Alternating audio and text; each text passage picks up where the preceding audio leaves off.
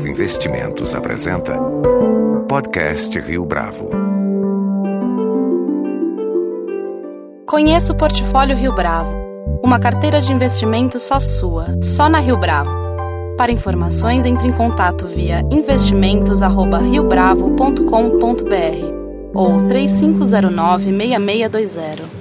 Este é o podcast Rio Bravo, eu sou Fábio Cardoso. A relação de Jacques Vartanian com o universo de joias se confunde com a própria trajetória do designer. Já na adolescência, ele desenvolveu a competência para reconhecer as melhores pedras, além de ter aprendido a tornar o olhar mais apurado.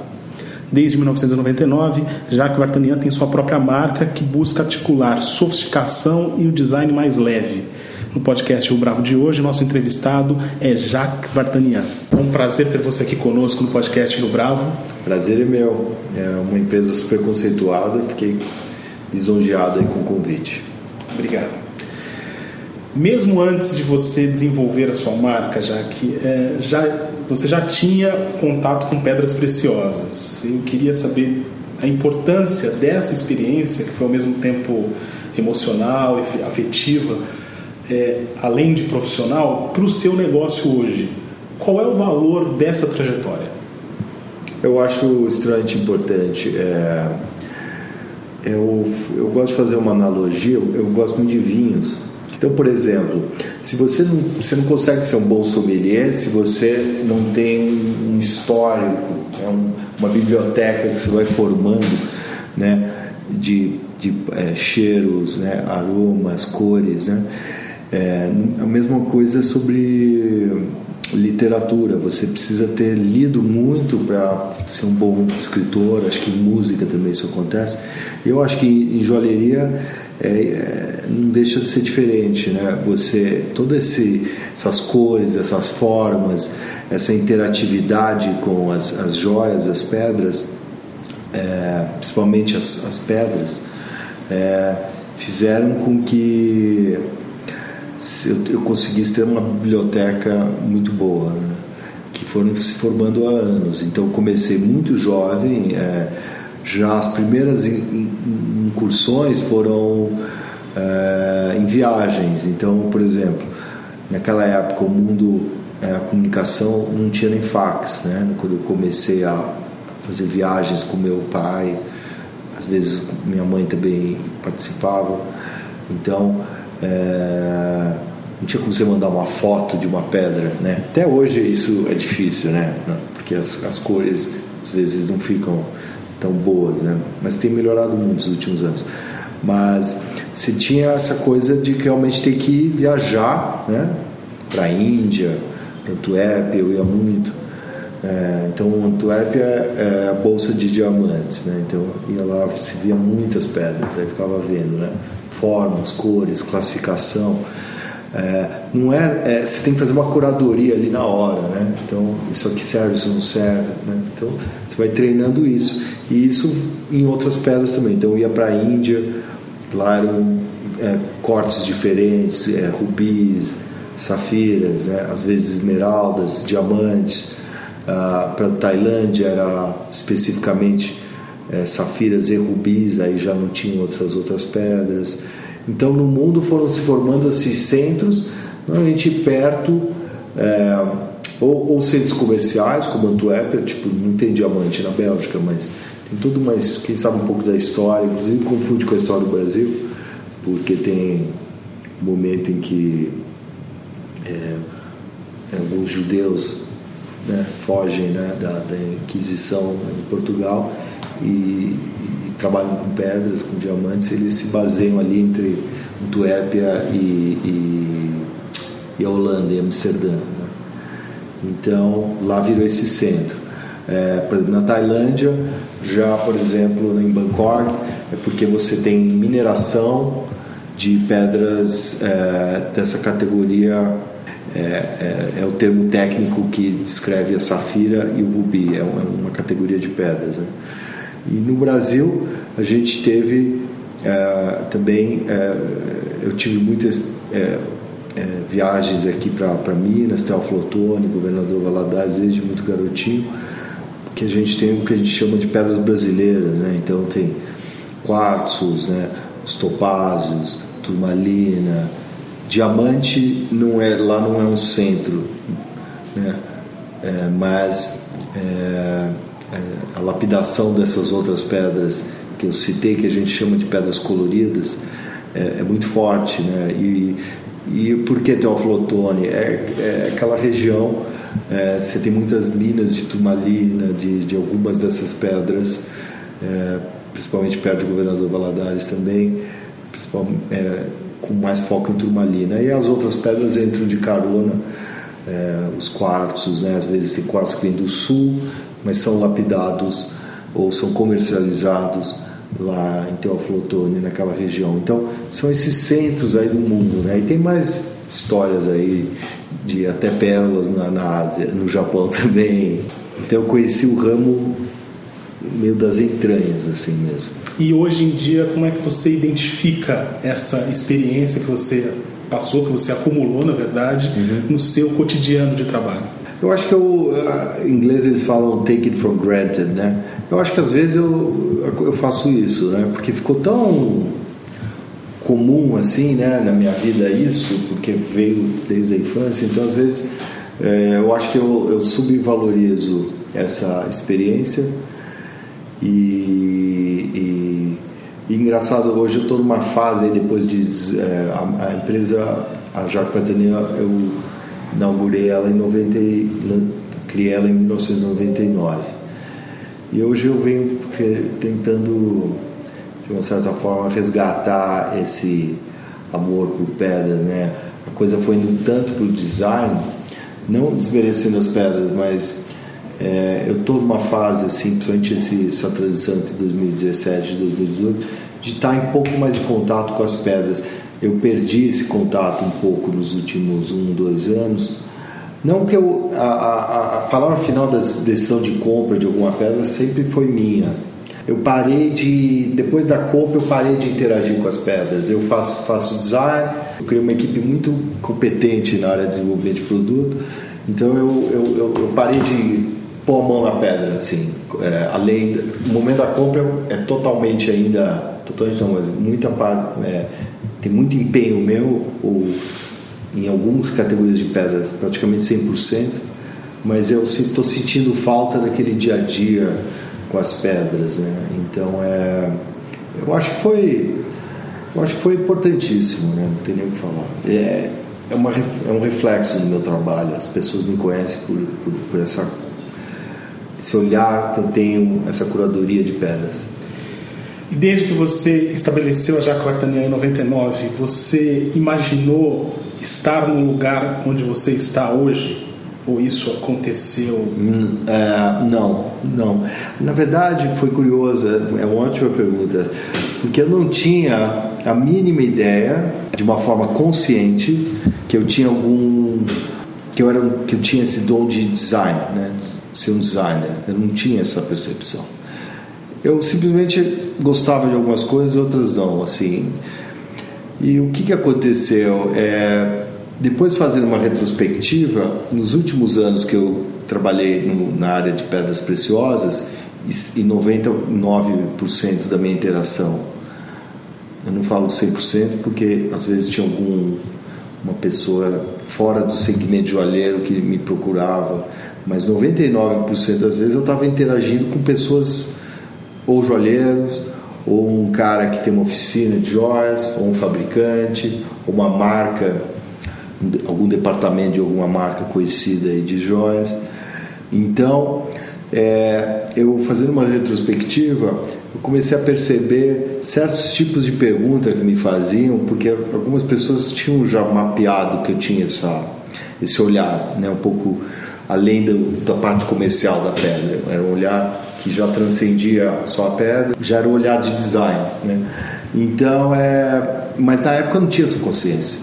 E isso foi muito legal, porque quando eu resolvi fazer a joia, eu mais ou menos sabia que eu queria fazer algo novo. Eu me sentia meio sufocado por, por por aquilo eu achava muito chato, sinceramente, o que eu via, né? Era aquela joia muito clássica.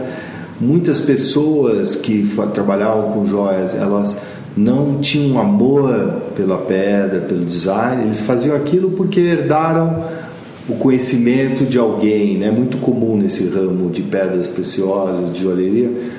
Ah, o pai era joalheiro, mãe, é, alguém era joalheiro e foi né, indo de pai para filho, né? Não tem assim. Hoje eu não sei como é que tá, mas principalmente na minha época não tinha muito assim, é, não tinha esse conceito, né? Esse designer de joia.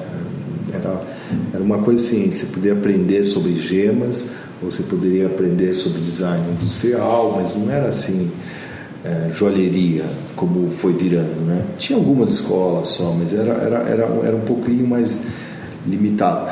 E, e, e qual foi o legal, né? Eu, eu, eu, tinha uma consciência, que era o quê? Eu falava assim, a gente tem tanto empenho para achar as gemas mais bonitas, e quando eu falo de gemas bonitas, a gente sempre trabalhou com pedras preciosas já lapidadas, né? ou seja, gemas já lapidadas o que, o que no final já envolve design, porque quando você lapida uma pedra, você já está imputando um design nela. Mas aí o que, que ficava, né?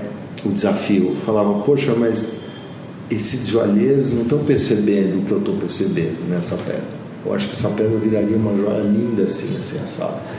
Foi aí que, que uma hora meio que me deu aquele estalo que eu falei, não, eu, eu preciso mostrar direto esse conceito para o consumidor final, porque o, o cara do meio ele não estava conseguindo entender o que, que tinha de potencial ali. Para esclarecer a minha curiosidade também é de alguns ouvintes, creio que dos ouvintes de modo geral, como é que funciona o momento da criação? Uhum. Ah, é uma concepção racional o tempo inteiro? Ou tem algo de intuitivo? É bastante intuitivo, mas a tomada de decisão final é racional. Então, é bem assim, é, é, é como você tem um insight. Você está passando, sei lá, é, isso deve acontecer com todos nós quando a gente está viajando em outro país, né? Aí está andando assim tem um insight. Ah, eu vou...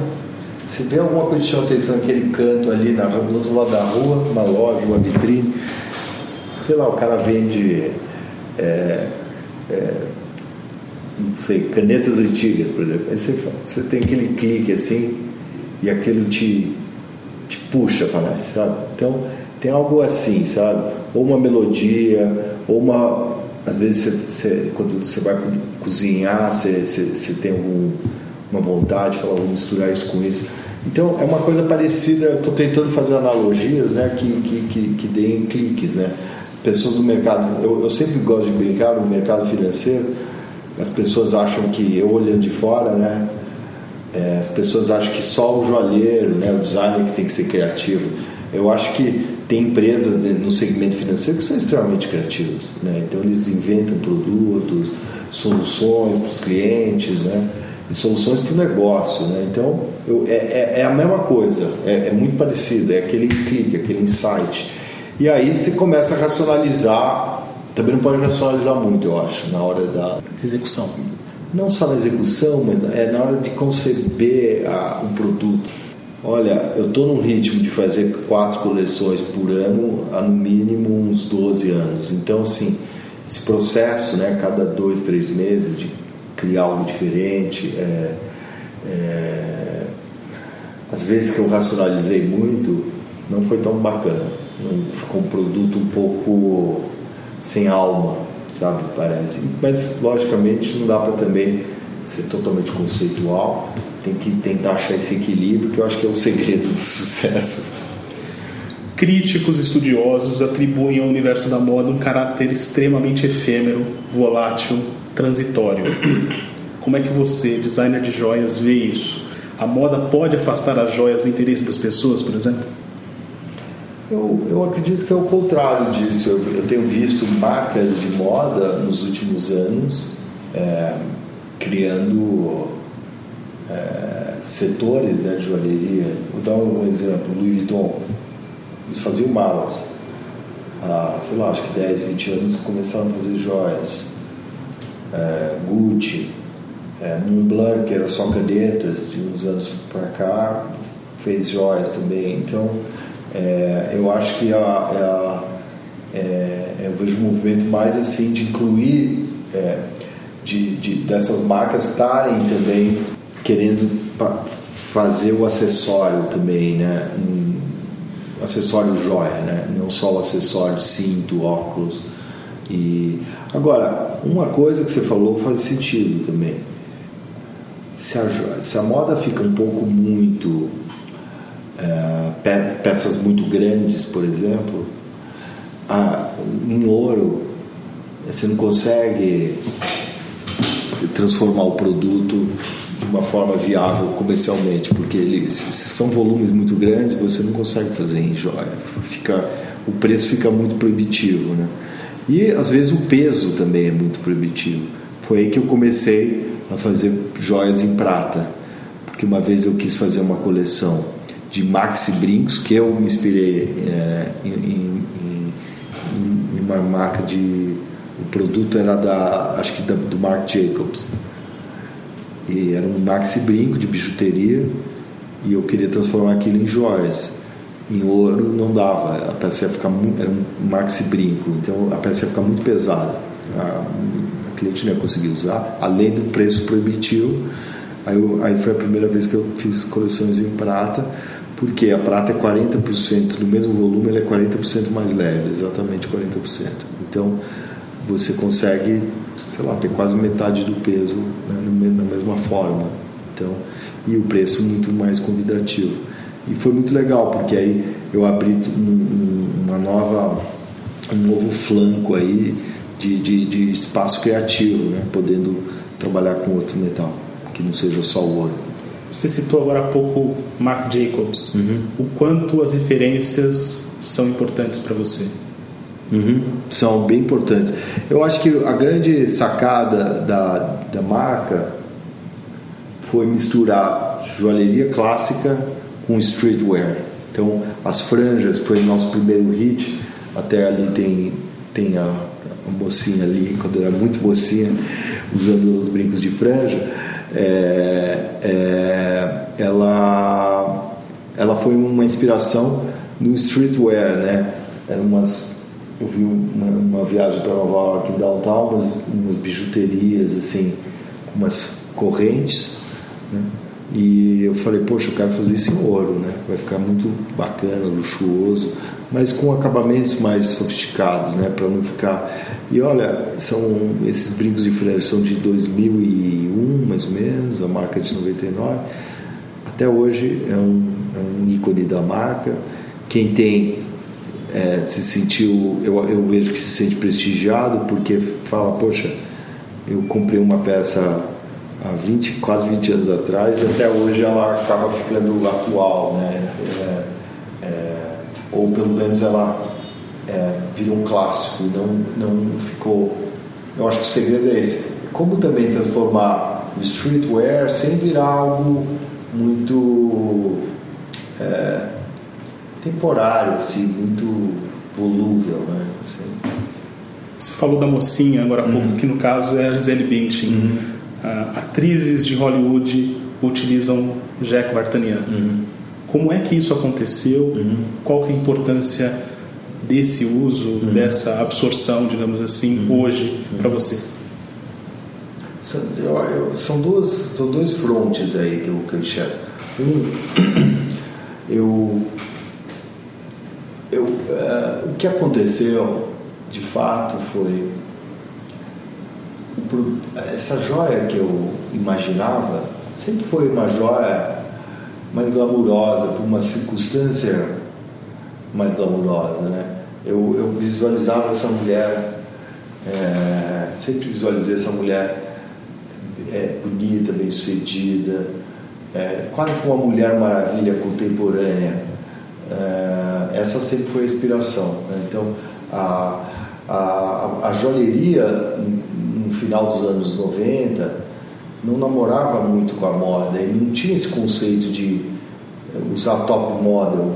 Se você pegar catálogos de joalheria de internacionais e brasileiras, de marcas da década de 80, 90, em geral eles usavam uma mulher não tão magra ou mais velha, é, não tinha essa coisa da top model, né? E não tinha essa coisa com a moda tanto, as joias eram mais. É, é, muito, uma pegada muito clássica. Né? Então, acho que o que aconteceu é que o produto ele tinha já essa propensão a uma circunstância mais glamurosa. E, e, e, ao, e, ao, e outro, o outro ponto que, que facilitou foi essa minha coisa com já olhar é, a marca de uma forma mais internacional. O que, que aconteceu? Lá eu inaugurei em 99. Logo no começo do ano 2000, eu já estava namorando uma, uma, uma, loja de uns amigos conhecidos, na época a gente nem era amigo, conhecidos brasileiros, que eles abriram uma das primeiras concept store lá em Nova York. Essa loja chamava Language. Ficava ali, ali perto da Elizabeth Street, ali é, é, no Sorro, quase indo para Nolita. E essa loja começou a fazer muito sucesso logo cedo, porque eles tinham esse olhar mais arte de moda, mais design. Né? E aí eu mostrei meus produtos para eles, eles adoraram, se apaixonaram, a fundadora e o fundador se apaixonaram. Falaram, ah, vou montar um, um espaço seu aqui, né, Jacques Vartanian. E aí iam muitas celebridades, é celebridade não, stylist. Na época tinha Rachel Zoe, bem no começo da carreira, e ela era uma stylist. Não era, não virou, não era Rachel Zoe de hoje em dia. É, é, e começar, e produzia, né, vestia celebridade, blá, blá, blá. E, e, a imprensa começou a ir lá também pegar referências, pegar produtos, né? E aí foi que começou a acontecer esse namoro aí da imprensa, né, da, desses formadores de opinião com a marca, né? Mas se o produto não fosse não tivesse viés glamouroso, né, que desse é, esse wow effect, né, quando você veste, é, não ia dar certo. O Brasil atravessou uma grave crise nos últimos anos. Qual foi o impacto disso para o seu negócio? Foi muito desnecessário tudo isso que a gente viveu esses últimos anos. Né? O país insiste em, em não se modernizar, em se manter fechado, ele tem atrapalhado demais, assim, muito, muito. Eu, não só eu, é, índices que eu escuto aí do segmento é, de gente que faz consultoria mesmo para esse nicho que eu tô, de roupas, é, marcas de moda, é, joias também, a gente escuta quedas de médias de 20% né, em 2017. E isso foi muito grave. Só a única coisa que foi bacana né, foi que fez todo mundo ter que ser mais criativo, eu acho. Eu não sei se todo mundo, mas eu, eu, eu, eu fiz minhas melhores coleções, por exemplo, em 2016. 2017 eu fiz coleções que eu gostei bastante também. Então fez você ter que se superar, né? Então teve ser feito, mas de uma forma já 2017 já de uma forma um pouco cansativa já sabe porque você também começa a ficar um pouco desestimulado em querer você tem que estar estimulado para fazer o belo né você não pode ficar né, é, e é muita notícia ruim tempo todo então eu, eu no final do ano passado eu, eu, parei de assinar Veja eu parei de assinar Estadão eu assinava Veja desde os oito anos é, não é contra a revista, mas eu, eu queria um detox. Né? E isso foi. É, é, diferente se você é só um empresário também. No meu caso, eu também sou diretor criativo da marca, então estava me sufocando. Né? Então, esse ano estou é, com muitas ideias bacanas, é um pouco mais otimista aí, e, mas ainda com um pouco de distanciamento de notícias assim. Jacques Vartanian, foi um prazer tê-lo aqui conosco no podcast Rio Bravo. Foi um grande prazer, estou à disposição para falar do, de, de mercado de luxo, nesse segmento de design quanto vocês quiserem. Obrigado. Com edição e produção visual de Leonardo Testa, este foi mais um podcast Rio Bravo. Você pode comentar essa entrevista no SoundCloud, no iTunes ou no Facebook da Rio Bravo.